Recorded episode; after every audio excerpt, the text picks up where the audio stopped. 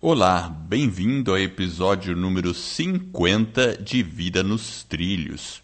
Hoje eu vou conversar com Luiz Carlos Soares da Rocha. Ele é bacharel em Direito, formou-se em Teologia, corretagem profissional de seguros e atualmente está cursando o segundo ano de MBA em Seguros. Mas antes de tudo isso, ele foi morador de rua.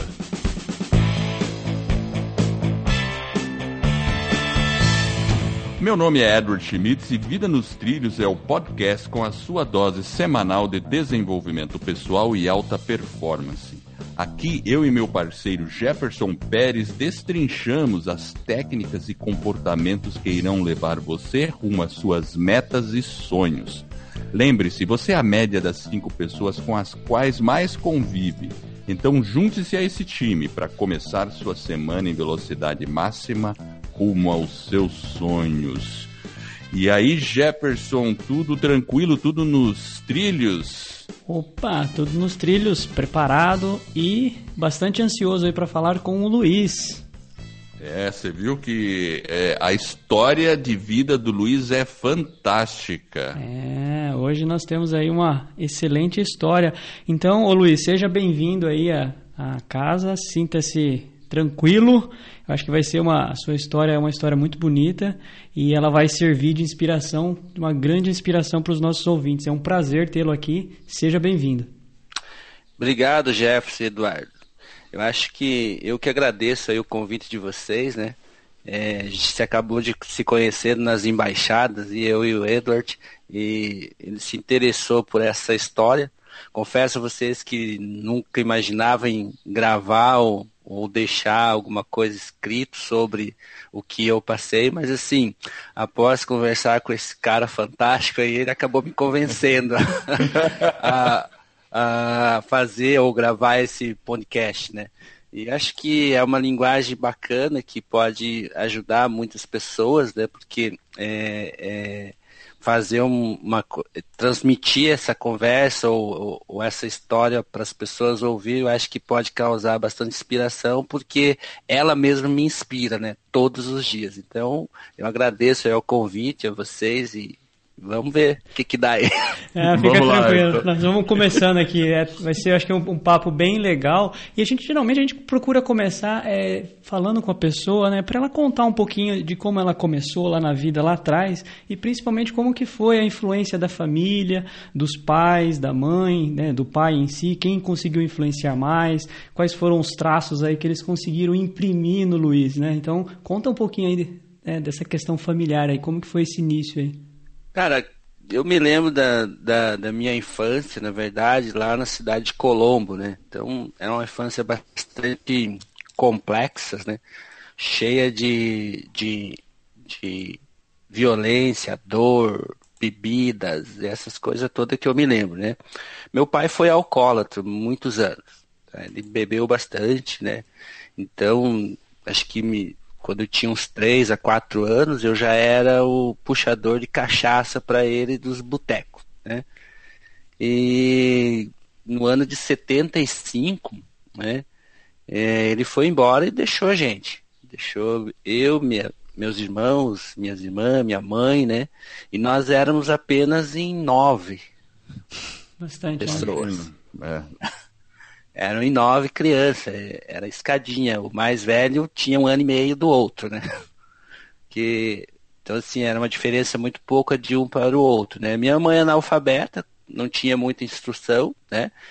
E meu pai, ele era peixeiro, vendia peixe de bicicleta, aquelas barra forte na rua o dia inteiro, né? E o que sobrava ele gastava em cachaça mesmo, bebia à vontade, né? Então eu me lembro dele pegar uma garrafa de Coca-Cola, daquelas pequenas, e falava assim, meu filho, vai lá, na, vai lá no, no bar do Aníbal, né? e traz uma meiotinha pro pai. Então vai é, eu correr da noite ou de dia para que o homem da, do boteco enchesse aquela garrafa e a gente trazesse para ele tomar. Então era, era viciado em cachaça mesmo, tá? Então era uma infância bastante complexa, né? Então minha mãe vivia protegendo os filhos dele, né? Que quando ele chegava ele era super violento, né? Aí um belo dia ele foi embora e deixou a gente em casa. Minha mãe se virava. Aí ele aparecia de vez em quando, levava alguma coisa para comer e ela nesse sofrimento, né? E, e como ele arrumou uma outra mulher próximo da casa da minha mãe, é, acho que não me não, não tenho certeza, porque eu era muito criança, ainda uns 4 a 5 aninhos, né? É, ele nos levou para a cidade de Piraquara, né? Cidade de Piraquara comprou um terreno lá e fez uma meia água de 4 por, por 9, né? E, cara, abandonava a gente lá. Minha mãe tinha que se virar, nós tinha que se virar. Então, a infância bem, bem tensa mesmo. Escola era quando dava, né? Então, minha mãe colocava a gente na escola, numa escolinha lá, que a gente saía cedinho, seis horas da manhã, andava uns sete quilômetros a pé. Eu, meu irmão, minha, meus outros dois mais novos, né, que era o que tinha idade para a escola, a gente andava, passava as matas ali de Piraquara para chegar na escola lá do, do, do, do, do professor Paulo, né? A felicidade de chegar naquela escolinha ali era o alimento, né?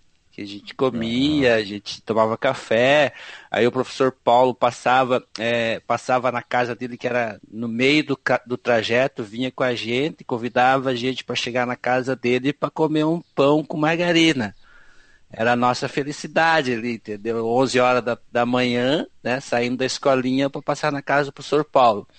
Então, assim, nunca mais tive contato com esse professor, mas foi um cara que eu lembro muito bem entre os cinco, os seis e oito anos de idade, ali, nesse, nesse período da minha infância, que ajudou bastante tanto a minha mãe quanto a gente ali em Piraquara, né? E ali nessa cidade, Jefferson Eduardo, é, é, não tinha muito o que comer, cara. Então, meu pai, ele, vi, ele vivia para Curitiba, ele ia para lá, assim, a cada cinco, seis meses, né? E, e quando a, e as últimas vezes que foram, ainda deixou minha mãe grávida de novo, né? Então, aí foram dez, né? Nasceu a Franciele, que hoje ela deve estar com os seus 32 anos, né? Então, é, aí minha mãe entrou em pânico, né? Em dificuldade mesmo. Então a gente saía, eu e meu irmão mais velho, Luizinho, né? É, até tem uma, uma triste notícia, né? Esse cara faleceu ontem ontem. Nossa, né? sinto muito. Então ele, ele, ele, ele, a gente, eu fiz o, o velório dele ontem, né? né? Inclusive eu estava lá quinta-feira no podcast, ia sair do velório para ir para lá na na, na, na, na, embaixada, né? E foi um cara que teve uma parceria comigo assim na infância muito importante, né? Até linkando com, com o nome de Vida nos Trilhos, né? Naquela época lá em Piraquara, assim, já muito, é, bastante, é, é, bastante é, tenso ou, ou sei lá, é, com felicidades, com tristeza, com alegria, né? Chega até a emocionar aqui, gente. Desculpa. Não, imagina. E, e, e, a gente saía bem cedinho para comprar pão ou para buscar alguma coisa para se comer em casa. Porque minha mãe, ela trabalhava de doméstica e faz, limpava algumas casas por ali. Mas como a cidade ali era bem pobre também, nessa época do ano de 73, 77, 78 por ali, né? Ela, ela se virava, só que a gente saía bem cedinho para ir numa panificadora que ficava lá no centro da cidade, dava uns 5 quilômetros mais ou menos, perto da estação de trem, né? Certo. Então, é, ali a gente fazia umas coisas engraçadas. A gente, como criança, né? Ele devia ter uns oito anos, eu uns sete e meio, mais ou menos, né? Uns sete anos. Então, assim, era uma, uma... A gente saía da nossa casa, tinha uma subidinha, assim, de uns 50 metros, né? E, e uma descida gigante, que ela dava, acho que uns 5 quilômetros até chegar nos trilhos. Ah, interessante. Até chegar nos trilhos. Que é ali, o que, que acontecia? A gente Uma linha de se... trem lá, né? É, era, era uma estação de trem ali em Piraquara, né? Era uma estação, naquela estação ali tinha muito movimento na época, né? Então as pessoas desciam ali, tinha sorveteria, tinha um supermercado na frente, tinha delegacia, né? Tinha uma, um monte de coisa. Então o que, que acontecia?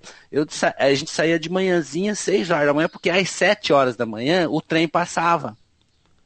E eu era um, um admirador de trem, assim, fora do comum louco por trem, entendeu? Doente até, né? Então, então quando o, quando o trem apitava ali pro lado de, do, do, da Vila Macedo ali, a gente escutava lá. E a gente ah, saía, a gente saía assim, se quebrando naquela descida, sabe? De chinelo de dedo, né? De shortzinho curto, né? E ó, descia mais correndo pra gente chegar antes do trem.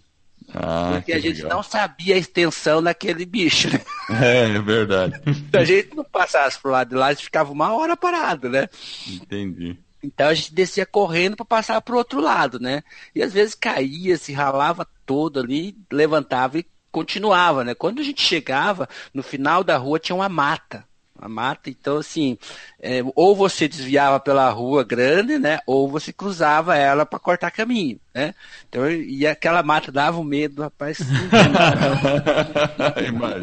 então a gente chegava na beira da mata correndo, né? E o meu irmão falava assim, ó, vai na frente e não para, não olha para os lados. a gente passava aqueles 200 metros de mata fechada ali, que era um carreiro, né? Mas assim, muito correndo, para chegar nos trilhos. Quando chegava lá e o trem estava passando, é, era duas surpresas, né? A gente passava pro lado de lá e esperava ele passar para ficar vendo. Se ele, se ele fosse parar na estação, né, ele começava a frear bem naquele ponto. Certo. E aí o que que acontecia? Carona.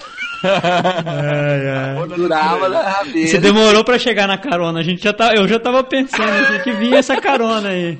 É, carona, a gente pegava carona pra, pra chegar até a estação, né? Porque lá ia parar. Dava o quê? Acho que uns 400 metros até lá, entendeu? Ah, era pouco então. 500 metros no metro. Era então, só gente... pra se divertir mesmo. É, a gente pegava aquela carona no trem ali, né? E para chegar até lá na estação, né? Ô, Luiz, mas conta um pouquinho, como que surgiu essa questão do, da, de morador de rua? Como que surgiu isso? Como que... Cara, isso aí, ela, ela, passa, ela passou a ser depois, de, depois dessa, dessa vida sofrida ali em Piraquara, minha mãe resolveu... É, meu pai não aparecia mais de seis meses lá, entendeu? E um belo dia o dono do terreno pediu o terreno para ela. E ela ficou em pânico, cara. Entendeu? Não sabia o que fazer. E aí ela pegou, juntou tudo que ela tinha, né? E as, tinha, nós éramos em sete, porque minha irmã mais velha morava com uma tia minha, né? E em oito, na verdade, né? E a outra já estava, uma outra já estava com a outra tia minha morando. Então ela pegou as crianças pequenas e pegou o que tinha e veio para Curitiba. Né? Chegou em Curitiba, ali na rodoviária, né? É, não sabia para onde ir, né? foi parar dentro de uma igreja aqui na, na, na, na Rockefeller ali, sabe? Aí pediu ajuda. Eu lembro que a gente ficou pelo menos uns 15 dias morando dentro dessa igreja, né? O, as pessoas que davam café, almoço ali pra gente, até que ela conseguiu um quartinho na favela da Vila Capanema ali, sabe? E aí, esse quartinho ele tinha acho que um metro e oitenta por dois de largura e cabia um colchão de casal lá dentro. Sabe? Cabia um colchão de casal lá. E ali, é... então assim, dormia é, minha mãe, eu meus, e meus outros sete irmãos na mesma cama. Então ali ela começou, né? Aí depois ela conseguiu um, um pedaço de terreno na prefeitura lá. E aí os moradores da vila ali arrumaram as madeiras, os madeirites, fizemos uma pequena, uma pequena meágua, né? Pequena casinha. E por infelicidade, meu pai encontrou a gente depois de uns cinco meses, né? Descobriu aonde a gente morava e se pediu perdão, se arrependeu e voltou a morar com a gente. Tá? Uhum. E aí, meu amigo, é, ali naquela, naquela vila, ele construiu uma outra casa, né? E estava tudo certo, estava tudo bem, né? Todo mundo feliz, todo mundo alegre, né? A gente, é, a gente começou a puxar papel na rua, né? E meu pai já, já se interessou por isso, já montou uma, uma, uma, uma, uma distribuidora de reciclável, né? E estava indo muito bem. Tá? Durante uns dois ou três anos ali, é, eu voltei a estudar, fui até a quarta série nesse, nesse período, né? E à tarde a gente ia para a rua puxar papelão, né? Então trazia, ele comprou carro, comprou um Maverick, comprou uma Kombi, né? Tava indo muito bem.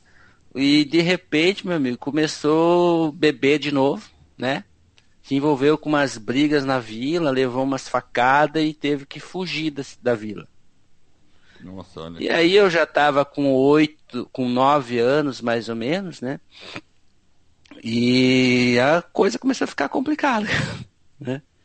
A ficar complicada, complicada. Se não queria mais puxar papelão porque dava vergonha, não queria mais pedir na rua porque dava vergonha, né?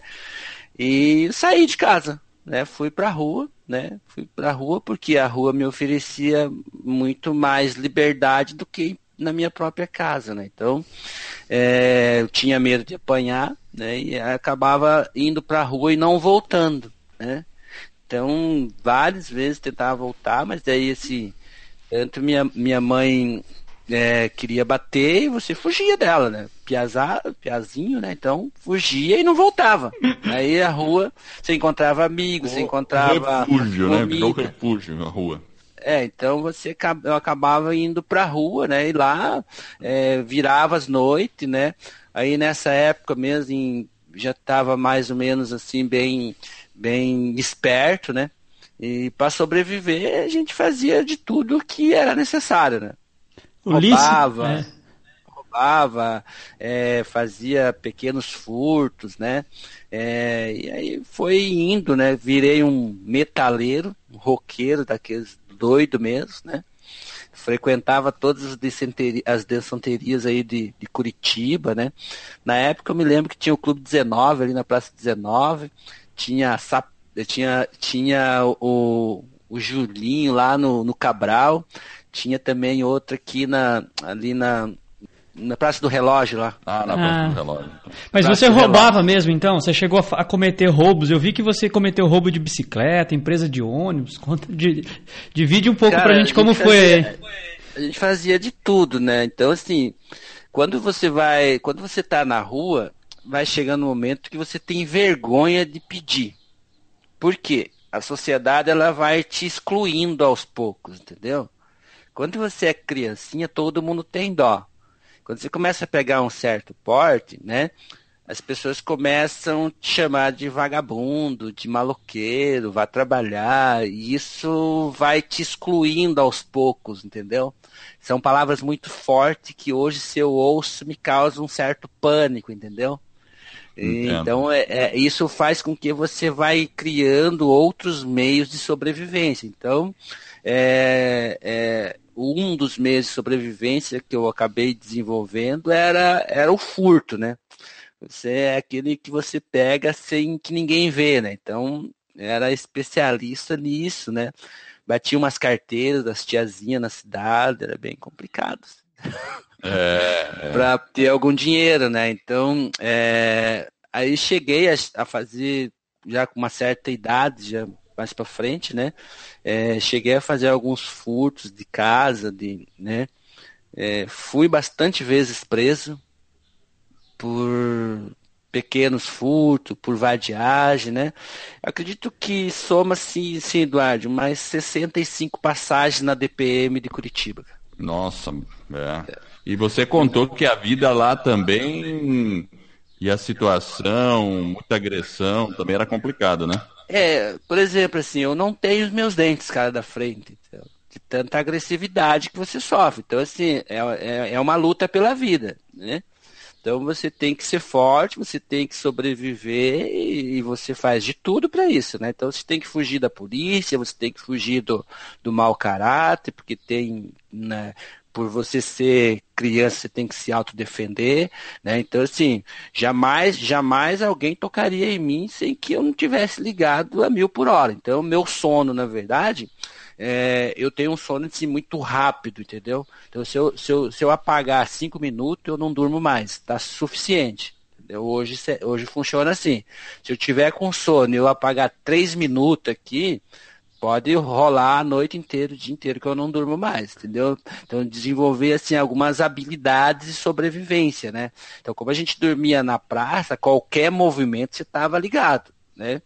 Então você acaba se protegendo, né? Então a defesa, a luta pela sobrevivência, ela é, é 24 horas. Então até, até hoje, por exemplo, assim, eu falo assim, pô, cara, eu acho que não existe, não existe situação difícil que eu não possa superar. Porque ah, pelo de que eu já passei, dessa... eu consigo, eu consigo é, superar qualquer problema, né? Então acho que ela é, é, a vida ela, é, ela te prepara vários, vários, vários argumentos de sobrevivência. Né? É, é e, e, é, bem, é bem interessante porque, na verdade, você comentou aí com a gente antes de a gente começar a entrevista que também tem uma, uma parte, provavelmente, da, no sentido da virada, no sentido de você realmente se transformar, tudo isso que você passou e também tinha um refúgio na biblioteca. Conta pra gente como que foi um, ah, um pouco disso também. Biblioteca, a biblioteca foi uma coisa assim, ela, ela aconteceu é, de uma forma meio estranha, tá? Então como eu vivia por ali, na 15, ali na, na, na, na Cândido de Leão, né? E a biblioteca ela, ela, ela foi um impeditivo para mim durante muitos anos. Eu não tinha a, é, como entrar lá por ser morador de rua. Né? Então, assim, eu tinha uma vontade imensa de entrar naquele lugar. E, assim, dos 12 anos aos 16 anos, eu nunca pus o pé lá dentro. Entendeu? Eu nunca pus o pé lá dentro. Então, assim, tinha uma falta de uma necessidade de entrar lá, que só que os guardinhas não deixavam, né? Então eu falava, eu ficava ali na frente e falava assim, cara, o que, que tem aí? Eu preciso ver, eu preciso é, saber o que, que tem aí, né? Então a minha, a, minha, a minha ansiedade era acordar de manhã e ler os jornais das banquinhas da cidade, né? Então eu lia todos os jornais, né? Das banquinhas ali que ficava pendurado, né? Eu esperava o cara abrir já a hora que ele coloca, colasse o jornal, eu era o primeiro a ler as notícias, né? Não entendia nada, mas tudo bem. Queria ler, né? E aí passava na biblioteca, da vitrine ali para dentro, lá dentro tinha umas estantes assim, Eduardo, com, com, com, com os pedestais, com jornais que eles, eles, tira, eles colocavam os jornais ali em, tipo em páginas viráveis, assim, sabe? Que é Sim, aquela que você abre é. o jornal inteiro e vira para trás e vai lendo, né? E eu tinha uma vontade de ir lá e ler tudo aquilo de uma vez, né? Ver o que, que tinha acontecido nos anos passados, né? E não deixava, né? Então, assim, logo que eu saí da rua, a primeira coisa que eu fiz foi fazer uma carteirinha da Biblioteca Pública do Paraná. E Olha o meu primeiro emprego foi no hotel, sabe? Eu tinha 19 anos. Então eu trabalhava das seis da manhã às três da tarde. E das três da tarde às sete da noite, é, eu, eu entrava naquela biblioteca e esquecia de ir embora. Que legal, né? esquecia de ir embora. Então, assim, é, é, a, minha, a minha educação cultural deu-se na Biblioteca Pública do Paraná, né? E, e por incrível que pareça, cara, o diretor da Biblioteca Pública do Paraná hoje, tá? É meu cliente na área de seguro-saúde. Olha, Olha, que legal. Nossa. Entendeu? Eu legal. fiz o plano de saúde para ele, né? E contei para ele uma vez. Falei, cara, é, minha cultura deu-se aqui nessa sua biblioteca. Cara. Então, assim, eu jamais imaginaria, né, estar aqui na sala do presidente da biblioteca pública fazendo plano de saúde para você e sua família. Sendo entendeu? que era um lugar que você sempre sonhou. Se escondia lá, eu me escondia lá dentro, entendeu? E assim, tinha um cineminha lá, cara, que se não dava para entrar, então é, eu cansei de posar na biblioteca pública escondido. Olha só. Entendeu? Eu entrava lá para dentro e posava lá dentro, entendeu? Porque lá, lá, por exemplo, no cinema ninguém te encontrava. Então se deitava debaixo das cadeiras lá e dormia lá de manhã, hora que abria às 8 horas, né? O povo tava entrando e você tava disfarçando saindo. Agora conta pra gente, conta pra gente, Luiz, como foi o momento da virada? O que, que o que que fez você sair da rua e entrar com a vida nos trilhos? Cara, assim, é, em 1980 e 86, cara, eu fui preso é, injustamente, ou sei lá se isso quer dizer injustamente, né? Eu fui preso numa delegacia onde não podia estar menor, ali no sétimo distrito ali de, do, do, do entendeu? E, e lá é, eu apanhei igual um, um animal, cara. Você já viu falar em, em, em pau de arara? Já, já ouvi falar. Então, nessa época ainda estava evidente esse tipo de tortura, tá? Então eu, eles me amarraram de colocar, eles colocam um pau nas suas pernas e seus braços entrelaçados é, te é pendura é horrível. no, é, um negócio lá. Então eles queriam que eu entregasse quem, quem assaltou as lojas Arapuanha era prosdóximo na época. Nem existe mais, né? É. Mas assim, nessa época tinha acontecido um assalto nessas lojas, né? E por infelicidade, né? Por infelicidade ou por má sorte, né? Ou boa sorte também, né? É, eu estava passando nas imediações na mesma noite desse tal assalto, né? e me recolheram. Mas eu, tranquilamente, né? Como eu adorava ser recolhido para ir comer a sopa e, o, e, a, e, a, e, a, e, a, marmita da noite, né? Lá na é. delegacia. Eu provocava os policiais para a empresa, tá? e aí, só que nessa tinha uma, tinha uma situação diferente. Me levaram para outro lugar, me levaram para o sétimo distrito. E ali eu sofri pra caramba. Fiquei 17 dias preso. Né? E tentei o suicídio duas vezes ali, porque como não tinha é, ninguém por mim, eu falava assim, o que, que eu estou fazendo nessa, nessa minha vida, né? Vou tirar a minha vida, né? E oh. pedia para todos os deuses ali para me tirar dessa vida, ou me levar, ou sei lá, né? Cheguei a pegar a minha calça e me pendurar lá e fui parar lá na UTI do, do Cajuru, né? Tentativa de suicídio, porque a vida acabou ali para mim, entendeu? Eu com 17 anos, né? Achei que ali não tinha mais saída, né? E por por, e por assim, por felicidade, cara, tá? É, a, apareceu um senhor grisalho lá nessa delegacia e chamou pelo meu nome, né? E com a pastinha 007, né? Pediu pro delegado Carneiro abrir a cela e me soltar alegando a seguinte frase, lembra até hoje, falou assim, ó, ele está preso num local onde não deveria, e você vai ser notificado, tipo uma ameaça pro cara, né? Imediatamente o delegado abriu a cela, esse senhor, assim, na, na aparência do, do, do Eduardo, assim, mais ou menos, né? Mesma idade, aproximadamente, me tirou daquela delegacia, me colocou num Fiat 147 e levou na frente da casa da minha mãe, que eu nem sabia que ele sabia que ela estava lá, né? E falou bem assim para mim, olha, pegue o que você tem e saia dessa vida, porque a próxima vez que eles te pegarem, eles vão te matar, porque você sabe de muito e ele, você não podia estar lá, né? E eles sabem que fizeram merda. Aí eu peguei e saí, cheguei e falei para minha mãe, oh, mãe, eu tô saindo, né? É, vou, vou, vou andar por aí e tá tudo bem, vazei. Cara, minha ideia é ir para Santos, São Paulo, sabe?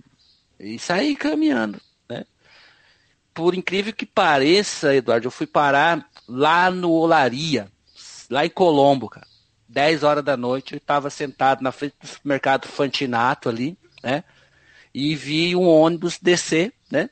E aquele ônibus me trouxe uma memória quando eu tinha 4 para 5 anos. Lembra que eu falei que eu morava em Colombo?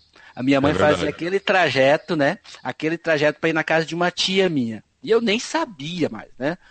Aí, quando eu vi aquele ônibus parar, me resgatou uma memória. E eu já estava detonado, eu já estava cabeludo, tinha, já estava cheio de, de problemas, né? Eu tinha leucemia, tinha um monte de problema ali, já doente, já de tanto andar e se mal alimentar, então tava, tava bem acabado, eu pesava 47 quilos, cara. É. Nossa. Eu estava bem, bem destruído fisicamente, aparentemente, né? E aquilo me trouxe, me trouxe, é, é, porque eu tinha envolvimento, com, né? eu tinha envolvimento com droga, com cola, eu cheirei muita cola, então meu cérebro detonou, sabe? É, então assim, é, naquele momento me resgatou uma memória que quando a minha mãe passava ali, eu via aquele ônibus parar ali. E dali minha mãe ia para casa de uma tia então, quando veio essa imagem no meu cérebro, já detonado, né? Eu segui aquela, aquela, aquele trajeto que ela fazia. E fui parar na casa da minha tia. Na rua dela. E fiquei ali esperando, né? Não sabia qual casa que era, né? E de repente veio mais um ônibus, né? Aí desce uma senhora, que ao longe eu falei, cara, é minha avó. Nossa. É, é a minha avó igualzinha ela. As últimas imagens que eu tinha dela, né? Fazia. Eu tinha 5 para 17, quase 10, 12 anos, né? 12 anos. Daí eu peguei e falei assim. Aí quando ela chegou próximo, e não era minha avó, era minha tia. Ah. Ela envelheceu, né? então, quando eu vi ela, ela só olhou para mim e falou bem assim, cara. É, falou bem assim, olha, você é o filho do, do Aloysio, né? Eu falei, sou. Então você entra que essa noite eu tive um sonho com você que você viria morar comigo. Uau. Ela sonhou antes, cara, de eu chegar na casa dela. E eu fui parar na casa dela sem saber onde ela morava. Tá entendendo? Então, ali foi o ponto onde começou a entrar a minha vida nos trilhos. Foi a virada. Cara. Daí, cara, ela tinha cinco crianças. A menorzinha tinha um ano e meio. Eu morei uhum. sete anos na casa dela sete anos dormi num sofá. E ali ela me fez voltar para a escola, né? Aí ela me fez, ela era cristã, né? Ela era cristã. É, nunca me convidou para ir para uma igreja, mas a ausência do convite me criou curiosidade, eu acabei indo atrás. É interessante, né? É, a ausência do convite, ela. É, cara, todo esse final de semana se arrumava e vazava e ficava sozinho, né? Então um dia eu falei, cara, preciso ver, né? Preciso ir. Aí fui numa igreja, quando eu sentei, Eduardo, na, na, na, numa igrejinha lá no bairro do, de Santa Cândida, né? Do, de do Olaria, Jardim Cruzeiro do Sul. Eu sentei no, no, no último banco, tava lotada a igreja, né? Cara, o banco da frente, o banco de. As pessoas que estavam do lado saíram. Sabe? Sabe? Saíram, porque era muito feio. Eu era cabeludo, cara. Eu era cabeludo, sabe? Eu tava com a jaqueta de couro escrita na frente e atrás, assim, desci, Nazaré, Black Sabbath, né? Iron Maiden, né? É, eu, é, eu, tava cheio de pulseira de, de, de roqueiro mesmo, entendeu? Eu tava com um coturno desses de, de soldado, né? Amarrado até na canela. Né? Olha só. Quando eu sentei ali, cara, o pessoal saíram. Ficou tipo, sozinho no banco. Fiquei sozinho no banco, cara. E aí, cara, ali começou, né? Então tive uma. Passei por uma transformação né, de, de vida mesmo, né? Então, a partir daquele momento que eu entrei naquela igreja, né? Eu fui liberto da maconha, fui liberto do cigarro, fui liberto da cachaça, fui liberto do, da, da, da cola, eu fui liberto do rock and roll. curto até hoje, tá? É, eu também curto, eu também curto rock and é, roll. É, assim, ó, é, é nós, né? É nós. Então, assim, mas é, é, ali, cara, naquele dia eu passei por uma mudança de vida. Eu entrei de um jeito naquela igreja, né? E acho que Deus falou assim, puta, eu vou dar uma chance pra esse moleque, cara. Né? Vou dar uma chance pra esse cara, vou mudar ele. Eu voltei pra casa, cara, com nojo de mim sabe? Olha só. Voltei com nojo, tá? E aí levantei de manhã com mais ainda, né? Eu falei, cara, o que, que tá acontecendo? Cheguei e falei pra minha tia, tia, me dá um dinheiro aí. Ela me deu uma grana, eu fui no cabeleireiro, eu cortei meu metro, meu metro de cabelo, ninguém tocava naquele cabelo de roqueiro, né? Cortei o cabelo, as minhas roupas não me prestavam mais. Aí eu falei assim, ó, me arruma umas roupas legais aí, porque eu não tô conseguindo vestir essa calça nem essa jaqueta mais né? Aí, cara, mudou tudo. Aí arrumei umas camisas sociais, umas calças sociais, uns paletó, umas gravatas e eu ando assim até hoje.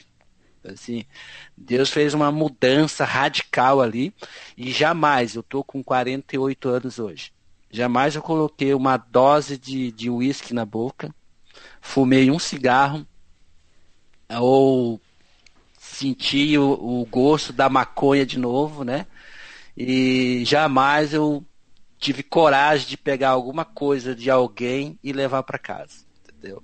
Então, a partir dali foi o foi a foi a um mudança. Divisor, foi um divisor de águas mesmo. Foi, ali mudou tudo, né? Voltei a estudar e comecei a correr atrás do prejuízo. Ô Luiz, aparentemente o que, o que uma coisa que mudou foi o acolhimento né, de uma família, talvez uma tia, enfim, função de sonhos, etc. Mas de uma forma geral, eu acho que aquele, aquele ambiente familiar que te acolheu e te ajudou a fazer essa transformação. Cara, Como eu que... devo minha vida a eles, cara devo, essa, essa, esse ambiente ali, eu tive que mudar a minha linguagem, eu era muito na gíria, eu não tinha muita educação, era muito palavrão.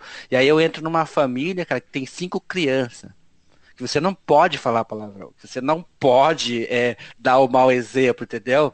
Então, assim, minha tia ficava em cima. Isso tá errado, né? Isso não pode, né? Então, ali foi o divisor mesmo, né? Então, é, é, ela vem de uma educação cristã, né? A qual me deu uma base religiosa, uma base, né? E foi ali que eu fui estudar teologia para entender melhor. Meu primeiro livro que eu li foi a Bíblia Sagrada, quatro vezes. li ela quatro vezes, né? Para ver se, se entrava alguma coisa na cabeça, né? Então, assim, foi uma. A, a, a base mesmo foi a, a a primeira lei que eu tive conhecimento foi a lei da semeadura, né? Tanto ler a Bíblia, né? Eu entendi o que eu plantar eu vou colher e acabou. Vamos tocar o barco, não vamos plantar mais coisa ruim, vamos fazer coisa legal, né? Tá certo, nossa, é legal mesmo. Entendeu? Eu acho que é isso aí, cara. Tem agora, agora, como é que foi assim para você voltar a estudar? Qual foi o cara, desafio? Foi complicado, Eduardo. Foi complicado, cara. Os caras falavam em, em, em inglês para mim na sala de aula. Nossa. É, então, os caras, eu não entendia bulufas nenhuma, é, eu tinha que ler dobrado, estudar dobrado, os caras falavam numas, numas coisas que eu nunca tinha, nunca tive contato na infância, entendeu? Isso foi bem complicado. Então eu comecei a estudar com 19 anos ali, eu terminei meus estudos com 25 anos, o terceiro, o terceiro do, do segundo grau, né? 25 certo. anos eu já estava casando, cara. entendeu? Olha só.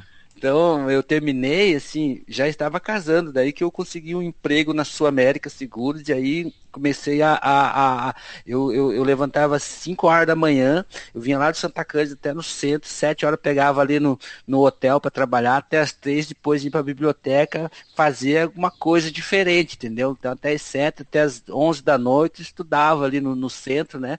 No antigo Bardal, né? Então fazia o supletivão mesmo para recuperar esse, esse tempo todo perdido, né? E eu fui fazer faculdade de Direito, cara, com 38 anos. Entendeu? Ah. 38 anos que eu fui estudar de verdade, entendeu? Aí eu fiz a faculdade, terminei, paguei do bolso, né? É, já com, com o trabalho que, que me rendia, né? Paguei minha própria, meu próprio estudo, meu próprio conhecimento, é, e foi nessa luta, né? E aí, em, em, em 2098, nasceu meu primeiro filho, Renan, que hoje está com 19, né? Então, Aí logo em seguida, cinco anos depois, minha filha, que tem, tem 15 anos hoje, são duas bênçãos, né? Cara, eu devo tudo isso à minha querida esposa Ângela, né? Que, que me acolheu do jeito que eu era, né? Então a gente era grandes amigos dentro do, dentro do no bairro, lá na, na, na igreja onde a gente frequentava, e acabamos casando, né? Ela acreditando que eu poderia ser diferente, né? E, e eu querendo mudar todos os dias, todas as horas, inclusive hoje eu preciso mudar e amanhã também, né? Então, eu acho que essa busca pelo conhecimento, pela, pela educação, ela, ela faz a grande mudança, não é uma não é a rua que vai te que vai te, te matar, né? Você tem que matar a rua em você, né? É, pois é, então, verdade. Eu, eu, acho que é mais ou menos assim. E a, e, a, e a liberdade que você. Por exemplo, assim, às vezes os caras me perguntam, puta, como que é morar na rua? Hoje, eu vou dizer o seguinte, cara. O melhor sistema de liberdade hoje se encontra na rua. Entendeu? Lá você não precisa trabalhar, você não é escravo do sistema, lá você, você come e vive bem, tá? O problema é que a sociedade não consegue conviver com, esse, com, com essa doença de, de morador de rua. Né? Eles consideram isso como uma doença, como um problema social. Mas se a sociedade, se os governantes encarassem isso como um estado de direito, de liberdade, né? É, acho que o mundo inteiro viveria em liberdade, entendeu? Porque ali você tem, se, se consegue ser realmente, né? É, viver um estado de direito, né, de liberdade que o, o, os exploradores do capitalismo ou do socialismo não conseguem entender. Então, é interessante. E a liberdade que você tem lá hoje eu não encontro trabalhando, né? Pô, eu tenho centenas de obrigações e, lá não tinha nenhuma, pô. É verdade. Entendeu? Sabe, eu, sabe eu Luiz? dois lados, né? É, você falou uma coisa importante, realmente, porque, claro, a gente está dentro de um sistema. E esse sistema faz com que a gente tenha compromissos e tudo essas coisas. E eu lembrei de um filme, um filme muito legal. Ele chama-se Into the Wild. É um filme muito bacana é, e traduzindo significa é, dentro do selvagem, é, mas não seria uma tradução, é uma tradução literal que eu fiz aqui, mas a história, só para você ter uma ideia, é um rapaz que cresceu numa família classe média americana, tudo, se formou, se eu não me engano, ele se formou em direito, alguma coisa assim, mas ele era totalmente infeliz. Aí um dia ele decide simplesmente saiu de casa, ele já era formado, tudo saiu de casa e foi viver no mundo. É, foi no meio das cidades, no meio do mato, foi, foi viver a vida Cara, no meio é, do mundo. Tem uma história interessante. Tem uma, exatamente. Então ele e ele é, é, ele vivia assim com pequenos trabalhos e Sim. era ali, né? Com uma mochila, foi viver o mundo mas a história é interessante, tem um, um, um ponto dramático lá, mas é uma, é, é, uma história que faz essa avaliação que você está falando. Porque, é. claro, uma pessoa que está simplesmente caminhando por aí com a mochila, enfim, é, é, sei lá, a gente pode questionar mesmo, né? Até onde a gente tem o direito à liberdade, né? Desde que a pessoa talvez não não roube, não cometa delitos, né? Mas que a sociedade acolha isso de uma outra maneira, talvez Sim. um dia a gente venha viver alguma coisa assim. E, e eu acho Cara... interessante, até fazendo um paralelo, porque tem alguns movimentos das pessoas viverem com menos. Não sei se Sim. você já ouviu falar sobre o minimalismo, né? Então, Exatamente. viver com menos. E, e aí a pessoa, ah, ela trabalha com prime... pequenos trabalhos e ela vive com menos, vivendo aqui, às vezes ali. Então é uma, é uma questão de visão mesmo, né? Exatamente. Você ia me perguntar quais livros que eu leio, né? Como fazer amigos. Ah, isso é legal. Esse era uma. Influenciar pessoas, né? Isso aqui eu fiz o curso do Dino tá? Gastei, ah, você fez o curso fiz dele? Fiz o curso, né? Li todos os livros do cara. Isso aqui foi também um divisor aí na minha, no meu desenvolvimento profissional, entendeu? Legal. E, cara, como eu sou um cara que gosto de, de venda, de, de fazer a coisa acontecer, esse livro aqui também ele é importante para mim, ó. É do Robert Ponzen, Posen, é alta produtividade, né? Isso aqui também tem umas coisas bem bacanas aí, cara. Então são umas centenas de livros aí que eu já li, né? Que e... fizeram com que eu criasse essa, essa, esse dinamismo de trabalho, né? Hoje, hoje, graças a Deus, eu não tenho ausência de nada, entendeu? Não tenho ausência de alimentação, de casa, por exemplo, minha casa que hoje tem quase quase 250 metros quadrados. Né? Que você então, mesmo fez, né? Foi eu mesmo que fiz, então tem tijolinho aqui que foi eu que coloquei desde Olha a planta só. ao teto, né? Então, Olha tem só. acho que 15 peças na minha casa. Então, assim, Deus foi muito generoso comigo, né? Como é que foi? Você me contou quando a gente estava conversando um dia lá na embaixada, né? Que é na embaixada Meu Sucesso, né? Sim. E, e você comentou que quando você começou a vender seguros, você tinha uma tenacidade, assim, uma vontade de fazer o negócio crescer muito grande. Eu queria entender como é que era isso. Da onde veio essa sua característica? Porque isso é um sinal de um empreendedor. Eu lembro Sim. que você até comentou que ajudou a empresa a crescer muito, conquistando novos clientes. Conta como é que era isso e como você conseguia desenvolver essa, essa vontade. Assim, Eduardo, acho que Eduardo, eu acho que assim, o cara, eu tinha muita vontade de vencer, né? Sempre fui empregado, né? Mas assim, dentro de mim, eu fui vendedor de sorvete lá em Piraquara, entendeu? Vendia sorvete para sobreviver, né? Vendia mimosa na beira da, do sinaleiro para sobreviver. Eu sempre fui um cara assim que dava um jeito de ter alguma coisa, ter dinheiro, né? Então, é, se não dava de um jeito, eu vendia as coisas, né? Sempre fui vendedor, né, cara? E quando você trabalha numa empresa e pega uma certa, uma certa, é, uma certa técnica, né, você desenvolve mais habilidades, né? Então, quando eu entrei trabalhar nesse grupo que eu estou hoje, eu cheguei a ser diretor executivo da empresa nível Brasil, né?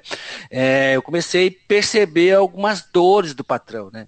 Algumas enfermidades ali que precisava ser curada, né? A enfermidade da dívida, do, do, do empréstimo, né? A doença do, do dos 50 contratos sociais para fugir dos impostos, né? Então, tudo isso aí para mim era um problema, né? Falei, cara, vamos resolver isso, né? Como que se resolve isso, né? Vamos abrir o nosso negócio para o Brasil todo, vamos colocar mais, mais, mais profissionais de venda, vamos preparar esse povo e vamos ganhar dinheiro, né? Então, assim, eu comecei fazendo com ele assim, seguinte proposta: aonde você quer estar daqui cinco anos? Eu também não sabia. Entendeu? Mas assim, quando você libera a palavra, a palavra tem poder, né, cara? Então, quando você libera ela, mesmo que você não tenha capacidade, ela te capacita, né? Eu aprendi isso nos livros, né, cara? Né? A lei da atração, por exemplo. Então, assim, eu aprendi isso, né? Então, cara, vamos fazer? Vamos. Então, assim, ó, preciso que você me dê recurso, né? Você me paga é, você me paga hoje 1.500, você me paga 2.000 até esse mês, 3 até aqui, 4 até aqui, 5 até aqui. Se não der certo, nós voltamos no zero, tá? Se der certo, nós aumentamos para 6, para 8, para 12, né? Quando chegar em 12, nós congelamos, né? Então, assim, quando você parte desse princípio de crescimento e que você faz uma estratégia de crescimento, né, um planejamento estratégico, você acaba conquistando isso. Daí você vai trabalhando todas as ferramentas possíveis, né? Cara, eu nunca vi falar em Canvas. Eu fiz isso sem saber. Eu nunca ouvi falar em, em, em, em Koban. Eu fiz isso sem saber entendeu? Desenvolvia automaticamente pela necessidade que estava na minha frente e uma solução rápida, né? Então, é, eu nunca dei treinamento para ninguém. Né? Eu, eu, hoje eu estou nessa empresa, eu treinei mais de 2 mil vendedores, cara. Ensinei os caras a vender um produto que eles não sabiam, né? Então hoje a empresa que eu trabalho tem um faturamento acima de um milhão, um milhão e meio, né? E, cara, estou bem tranquilo, porque eles me pagam bem, né? E hoje estou abrindo uma corretora própria, um negócio próprio, né? É, com um investidor lá de São Paulo, né? Para me tocar esse mesmo projeto particular a partir de janeiro. Então, assim, então, o crescimento, a capacidade de, de você desenvolver, você descobre com as ferramentas que você tem ou com as pessoas que você tem do seu lado. Isso é muito importante que para os profissionais que querem se dar bem, saber trabalhar com aquilo que você tem. Moldar aquilo que a gente tem para poder fazer crescer, dar resultado, que todo mundo tem potencial, só não sabe onde está. É. E vamos, você, é, claro, você deve ter muito conhecimento na área de vendas. Como Bastante. que você pode dizer assim, qual que é o ponto, o ponto ou dois ou três pontos fundamentais para um bom vendedor? Relacionamento. Se ele tiver relacionamento com o cliente dele, ele tem tudo na mão, cara. Tem o cara na mão, ele tem o um negócio, ele tem outros negócios, ele pode fazer um cross-sell, um upsell, ele pode fazer de tudo, ele pode ganhar dinheiro a vida inteira com aquele cliente se ele tiver um bom relacionamento. Se ele não tiver relacionamento, ele não tem cliente, ele não tem lista é, mágica, entendeu? Aquela listona assim, pô, tô vindo aqui, eu tenho todas as empresas aqui. Cara, se você não tem relacionamento, você não tem nada, desculpa. É se você não conhece o dono do negócio, você não tem nada entendeu? Assim, se você tiver relacionamento, se você tiver, é, se o cara gosta de você, você vai se dar bem, entendeu? Acho que esse é o segredo, esse é o ponto, né, do bom vendedor, do bom consultor, né? É, ô, ô, ô, Luiz, hoje, né, passando toda essa sua história, uma história tão bonita, né? Enfim, todos esses desafios que você foi vivendo, essas experiências, eu acho que né, é uma vida aí, uma. Acho que realmente é uma mensagem bastante que inspira as pessoas. Hoje, provavelmente você tem né, algumas dificuldades em alguns momentos para manter aí a sua vida nos trilhos. Enfim, o, o que, que você faz hoje para manter a sua vida nos trilhos aí? Qual que é a rotina aí que você usa? Cara, eu levanto bem cedinho, né? Levanto bem cedinho, agradeço a Deus pela manhã, pelo dia, pela noite, né? Visto minha roupa, né? Faço uns alongamentos e bora trabalhar. Trabalhar. Acho que o trabalho é que faz você manter as vidas nos trilhos, né? Não importa se está sol, chuva, não importa a empresa, se você tem motivação para estar vivo, né? Por onde eu passei, eu acho que sim, traba o trabalho ele, ele, ele, ele, ele faz a grande diferença, né? Então, se você tem um objetivo, né? Todo dia é um desafio e esse desafio faz você manter-se em cima dos trilhos, né? Porque eu acho que o cara que, que é desmotivado, que não tem entusiasmo, né? É, ele acaba desanimando no meio do caminho. Vi muitos profissionais bons, cara, por causa de um problema de família, uma dificuldade, uma perda, acabam é, se deprimindo, entrando em, em, em decadência é, é, intelectual, né? E se isolam do universo, do mundo e acabam perdendo tudo, né? Perde em tudo porque é, não dá valor às pequenas coisas, né? Não dá valor à família, não dá valor ao, ao que ele ganha, ao que ele faz. Então acho que isso faz a grande diferença da gente se manter nos trilhos aí. Interessante, né? Você falou uma coisa muito importante, dar valor às pequenas coisas. E na verdade as pequenas coisas podem ser grandes, né? Você pega Sim. a família, às vezes as pessoas enxergam um problema, veja, é, é que você foi treinado muito cedo a viver problemas. Então eu acho que hoje qualquer problema que aparece na sua vida, você olha assim e você falou no começo, né? Você sabe que você pode superar porque você superou algo tão grande e você fala tudo bem, eu estou vivendo isso aqui, mas você tem coisas a agradecer. Só que as pessoas, geralmente, vamos dizer, a maioria que é, não viveu tantos problemas, quando acontece um probleminha já começa a ficar com muito é, pensa, às vezes até vem o mimimi, né? E aí ela começa a ficar com pena dela mesma, e aí acontece o que você está falando, né? Essa questão de ser grato pelas coisas, né? As pessoas que é, entram em depressão, ou, ou, às vezes elas não conseguem ser grato por algumas coisas que têm, pelas pequenas coisas, né? Eu acho que é, isso aí realmente o que você está comentando, Luiz, de ser grato pela família, pelo se tem algum trabalho, mesmo que ele não seja ainda o ideal, mas ser grato pelo que você tem e procurar melhorar a partir daí, né? Eu acho que é um dos segredos do ser humano, cara. Quando você agradece, você consegue mais, né? Quando você agradece, você consegue ir mais longe, porque o fato de você ser grato, você está você tá trazendo é, o universo a seu favor, né? Então, assim, a personalidade, o, o, desempenho, né, a vontade de viver, a vontade de crescer, você está trazendo para está trazendo para sua realidade. Então é, é, é, gera uma certa esperança, uma certa determinação, pô, que mais um passo você chega lá. Então acho que é isso. Então é, é, agradecer pelos pequenos detalhes. Pô, eu agradeço pela minha saúde, pela vida, pela tranquilidade, pela família, pela casa, por, ter aonde morar, né? Eu passei frio, eu passei fome, eu passei necessidade, eu comi lixo na rua, entendeu? Então eu vivia ali na casa das famílias, ali na rua 15, né? É, até semana eu passei lá, né? E dei uma olhada na, na porta da, da, da casa das famílias ali na, na, na, rua 15 de novembro, né? Cara, por incrível que pareça, há 30 anos atrás, tá? é, aquela pilha de rosquinha de mel que fica na vitrine tá lá até hoje, velho. Eu, eu, dese, eu, desejava aquilo, entendeu? Eu, eu parava ali quando eu tinha os meus oito anos, nove anos de idade e pedia para as pessoas que saíram lá para me dar uma rosquinha daquela. Muita gente me dava, né? E quando alguém, quando alguém comia lá uma coxinha um, ou um quindim daqueles amarelinhos, assim, sabe? E que deixava o, o, a sobra sobre a mesa, eu invadia que troço e pegava e comia, entendeu? E era tocado todo dia. Então era, eu era um problema social para a Casa das Famílias. Até agradeço os proprietários, né? Porque ali eu me alimentei muito, né? Na Casa da Família. Né? Naqueles restaurantes daqui, lá na lá, Gandola, lá para baixo, perto do Bondinho, eu era um problema ali, entendeu?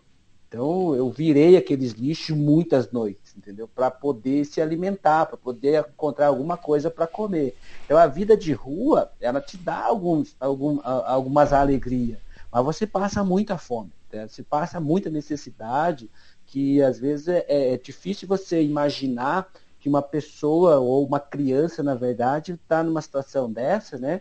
É, vivendo aqueles momentos difíceis. Então, assim, é difícil você encontrar também pessoas caridosas nessa época, né? Então, dentro da rua, eu formei uma, uma, uma gangue, na verdade, de, de pivetes, que eles chamavam, né? É, de pivetes de mais de 25, e eu era o líder dos caras. Entendeu? Certo. A gente era então a gente, a gente agia sincronizado. Precisamos comer. O que, que vamos fazer? Galera, é o seguinte, ó. É, lá, na, lá na rua tal, lá na 3 de maio, na 3 de maio, às 4 horas da manhã, o padeiro passa. Vai lá e traz o pão. Lá na, na, na, na panificadora do fulano e tal, o padeiro deixa o leite. Vamos lá e pegamos o leite, entendeu? Pegamos o leite, aí sim, cara, começou a vir aquelas retaliações, né? Só que assim, a gente, eu, eu, como eu era o líder, eu falava assim, é o seguinte, então vamos pegar o que é necessário, tá? Não pega tudo pro cara não, não, não deixar de. é, aí, aí, ele, vai, ele vai se virar com o padeiro, o padeiro que entregou menos. Então vamos pegar assim, se deixou duas caixas de leite, pega três pacotes de cada lugar. Cara, nunca mais a gente teve problema, se alimentava bem, o pão e o leite a gente tinha de manhã, entendeu? Eram umas coisas assim meio loucas, né, que se fazia para sobreviver, né? quando eu tirava o meu tênis do pé, cara, tinha assim, é, 200 pés de, de, Meu pé tava branco, assado, cheio de. descolando, né? Tanto que usava o tênis, pegava chuva, pegava tudo. Né? Então você não tinha. Não, é, eu usava o tênis quatro meses, cinco meses, sem, sem abrir ele, cara. Imagina. Ah, imagino. E também aí. Aí fica, por isso que a saúde também acaba se fragilizando numa situação dessa, né? Porque você, você fica muito exposto a várias situações aí, a tudo, né? né? E por essa, essa situação. Hoje, na sua área de atuação, o que, que você considera que você é um especialista? Uma coisa que você fala assim, olha, nessa área eu domino, isso eu sou um especialista. O que, que é? Cara, eu sou um especialista em planos de saúde. Tá? Eu sou o cara do plano de saúde. Então, inclusive eu tinha até um canal no YouTube que eu dava aula sobre isso. Eu escrevi um artigo né, de 65 páginas sobre isso, tá? Tá lá no Jus Brasil, lá, depois se quiser dar uma lida lá. É um, legal, é um, passa é um, o link, a gente pode publicar. É uma, é um, é um material que eu usei para o meu TCC, né, de final de, de prova, e acabou virando um, um, um material prático para quem nunca viu falar de plano de saúde, se ler, nunca mais terá dúvida, entendeu? Porque trata de todos os aspectos de compra, de venda, de coberturas, de, de entendimento mais simples, né? desse mercado que ele é bastante complexo. Então, assim, eu domino 100% essa área de seguros, né? Na área de plano de saúde. Então, tem muita gente que é, acha que comprar plano de saúde é, é, é, uma necessidade. Mas, cara, é um, na verdade, eu, eu não diria que é uma necessidade, é um exercício, tá? É um exercício você ter um plano de saúde hoje no Brasil, né? São 47 milhões de usuários, né? que são explorados mensalmente, semanal, é, é, anualmente, né, com reajustes absurdos, né, e reclamam do processo. Só que assim, é, é tão simples que eles não acabam não, não entendendo. Então, assim, todos os planos de saúde são iguais. Eles cobrem consulta, exame, internação e cirurgia. Ponto. Acabou. Mas por que, que um é mais caro do que o outro? Cara, é porque é, uns cobrem, tem uma abrangência geográfica maior, outros têm uma abrangência geográfica menor. É, aí que está a diferença do negócio. Ah, mas eu, eu quero um plano que cubra, né, Albert Einstein, Ibanez. O mesmo serviço que o Albert Einstein, Ibanez faz, o SUS também faz. Entendeu? Aí o plano local também faz. O basiquinho aqui de Curitiba, lá de São Paulo, do Rio de Janeiro, de qualquer cidade, também cobre. Mas por que, que tem tanto aumento? Porque o custo médico Brasil, né, pelo nosso sistema é, de capitalista hoje, faz com que esses reajustes aumentem todo ano.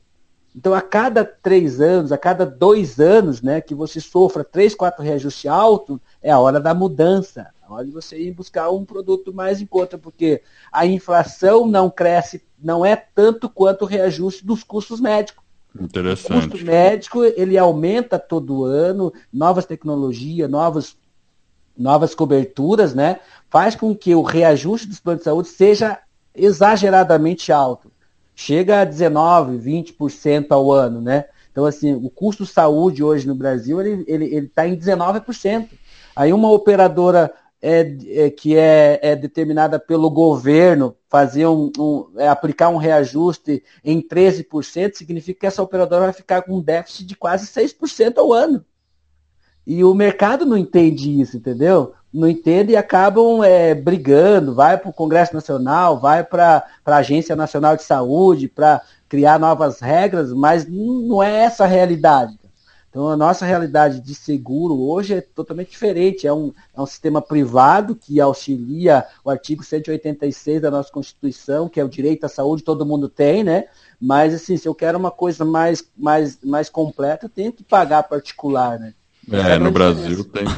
É, é. Ô, ô, Luiz, assim, o papo tá muito bom, muito legal. Acho que a sua história foi, assim, bem, bem bacana, né? Eu acho que foi uma, uma conversa legal. E, assim, olhando um pouquinho mais para frente, né, daqui, tudo aquilo que você viveu, tudo aquilo que você passou, né, se você pudesse, assim, deixar uma mensagem hoje, assim, para o nosso Brasil aí, qual que seria a mensagem que você deixaria pra gente aí? Ó, imagina, você pode falar com o Brasil inteiro, hein? que honra, né? É. Quem, imagina, quem diria, né? Um morador de rua falando com o Brasil hoje, né? Legal. Então, assim, gente, eu acho que é, a vida é muito curta, né? Ela, nós não passamos dos 70, 80 anos aí, tá?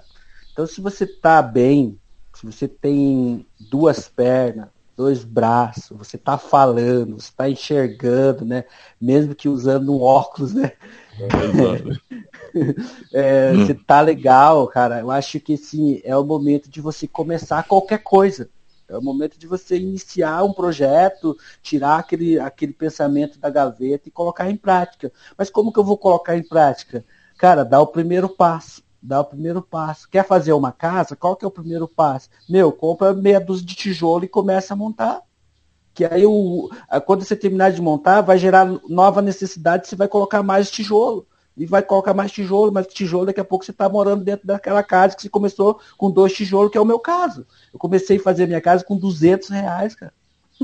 Hoje minha hum. casa vale um milhão de reais, entendeu? Então, assim, e eu não vendo, porque foi eu que construí, entendeu? Então, assim, a mensagem que eu deixaria, assim, cara, dê o primeiro passo, né? O resto, Deus conduz, né? O resto ele faz, ele dá capacidade, ele vai, ele vai te orientar, vai aparecer as, a, a, as condições, entendeu? É, a gente não faz nada pensando de como vai fazer, a gente começa a fazer para depois terminar. Começou, você vai terminar, né? Tem um texto nesse livro aqui, ó, no Darwin Card, que eu acho assim, cara, é, é, é, o meu combustível diário, né? Tem um texto que faz, na verdade não é nenhum, nenhum texto, é uma pergunta, né? E essa pergunta eu faço ela todos os dias, né? É mais ou menos assim, ó. É, eu conheço pessoas que sempre estão em ação. Aí a pergunta vem, quer saber por quê? Me responda aí, quero. Quero. Quero. Ó, porque sempre vão terminar o que começam. Ah. Isso é fantástico, entendeu? Isso é um combustível pra gente, entendeu? Se, se você começar, é, e ter essa determinação de terminar, você vai ter sucesso. Você vai ter sucesso, você vai conquistar, você vai ser alguém na vida um dia, né? Então, assim, quando eu pedia esmola nos semáforos de Curitiba, ali na rua Rockefeller, ali na, na, na 7 de setembro, né? Eu imaginava, cara, assim, eu imaginava assim, poxa, um dia eu quero estar tá dentro de um carro desse aí, entendeu? Eu quero dar esmola em vez de estar tá pedindo. Eu imaginava isso, né? Que um dia eu ia, eu, eu, eu que estaria do outro lado, entendeu? Isso, isso era, isso foi combustível para mim durante muitos anos, né? Hoje, graças a Deus, eu tenho dois carros na garagem, né? né? E, e, e, eu posso ter o prazer de quando alguém chega no meu, no meu retrovisor pedir alguma coisa, eu carrego as moedinhas ali. Tanto eu quanto meu filho, né, minha, elas dão, dão esse exemplo, elas fornecem essa ajuda que para mim um dia foi tão necessário, entendeu? Para me brincar. Então, quando eu ganhava uma moeda, o que, que eu fazia? Apesar de ser criança, eu juntava meus coleguinhas ali de pedinte de moeda e ia, ia, ia ganhar no, no, no bate-moeda ali, quem que ganhava as moedinhas do outro, entendeu? Então, tudo isso fez parte dessa, dessa, dessa, é, dessa questão da busca por alguma coisa. Então, você pedia, ganhava e pegava aquele ganho e multiplicava jogando moeda com os coleguinhas para ganhar dele também, entendeu? Então, isso que é, é o que fez a gente se tornar o que é através de pequenas coisas. Então eu valorizo isso, né? Então eu deixo essa mensagem para a galera aí, ó. Tudo que você tiver, faça multiplicar. Legal. Deixa eu fazer uma pergunta aqui que eu fiquei curioso no meio do episódio. Hum. E quem que era o senhor de cabelo grisalho com a pasta 007 que tirou você da prisão? Sem resposta, Eduardo. Não sei. Até hoje, assim, eu gostaria muito de saber um dia, mas é, já procurei. Minha mãe não sabe, meu, minha tia nunca viu falar, né? Então, assim, é, não sei quem foi essa pessoa, não tinha meu nome, porque quando eu ia preso, eu dava vários nomes, eu não tinha documento, né? Então, dava o nome de José Carlos, de Luiz Carlos, de José Luiz, de... então assim, e quando esse cara chegou lá na delegacia e perguntou é, aquilo me arrepiou inteiro, entendeu? Eu, eu, eu, eu me senti me senti assim, pô, tem alguém por mim, cara. Tem alguém que está aí chamando meu nome. Não era meu pai, não era minha mãe, não era minha tia, não era meu tio, não era ninguém que eu conhecia. E aí aquele cara me coloca dentro de um Fiat 147 e me leva para casa da minha mãe sem falar uma palavra. A única palavra que ele falou para mim, cara, saia daqui saia dessa vila, né, ali da Vila Capanema, né, que hoje é, é, é, é, era uma favela bem perigosa, né, então minha mãe morou ali até, até, até o ano passado, né, e eu me criei ali dentro daquela favela, então ali eu fazia de tudo, né, para sobreviver, e posava nas esquinas, né, com os colegas, e, e então assim, mas eu não tenho noção de quem que é essa pessoa até hoje. Eu quero acreditar, né? Eu quero acreditar que foi um, sei lá, um anjo de Deus que me, que me tirou no momento que eu estava quase é, sendo levado ao suicídio, para me trazer para essa realidade, me dar essa oportunidade de vida da qual eu sou muito grata, né? Que, sei lá, se foi uma pessoa foi uma pessoa do bem, se foi um, um, um, procurador da justiça ou um do Ministério Público, cara, eu sou muito grato a esses caras. E é esse cara que me inspirou a vida inteira em fazer direito porque ele entrou lá como advogado. E eu disse para mim, um dia eu vou ser um advogado. Olha que legal, né? Muito bacana. Ô Luiz, se o pessoal precisar entrar em contato com você, passa aí as suas informações, seus dados aí pra gente poder deixar no show notes aí, pra alguém eventualmente assim, quiser entrar em contato Meu telefone é o 41, tá? 9692 1720, né? Curitiba, aqui do Paraná, né? E meu e-mail pessoal é lcsrocha 70, que é a data que eu nasci, tá? É arroba gmail.com.br. Então, pessoal que quiser entrar, fica à vontade. A gente agradece aí a sua participação, aí disponibilizar o seu tempo, contar um pouco da sua história, aí uma história tão bacana. E a gente quer dizer que o nosso eu muito obrigado aí, as portas estão sempre abertas para você. Exatamente. Muito obrigado, Luiz. Foi assim ótimo. A gente poderia ficar aqui por horas conversando. É, e, obrigado mesmo. E eu quero agradecer você que está nos ouvindo e espero de coração que este episódio e todos os outros que a gente venha a produzir ajude você a colocar sua vida nos trilhos rumo às suas mais justas aspirações. Se você gostou desse podcast da nossa mensagem, assine e faça uma avaliação. Se for de cinco estrelas, eu, o Jefferson e o Luiz ficaremos muito honrados. Esse suporte vai permitir que o podcast ganhe reconhecimento, atinja o maior número de pessoas e assim eu e você estaremos ajudando mais e mais pessoas a ficarem no comando de suas vidas. Este é um movimento que se inicia. Fique ligado no nosso website vidanostrilhos.com.br. Lá a gente vai colocar todas as referências, os dados do Luiz, os livros que ele comentou aqui e é uma jornada que está apenas no começo. Vida nos trilhos, você no comando da sua vida.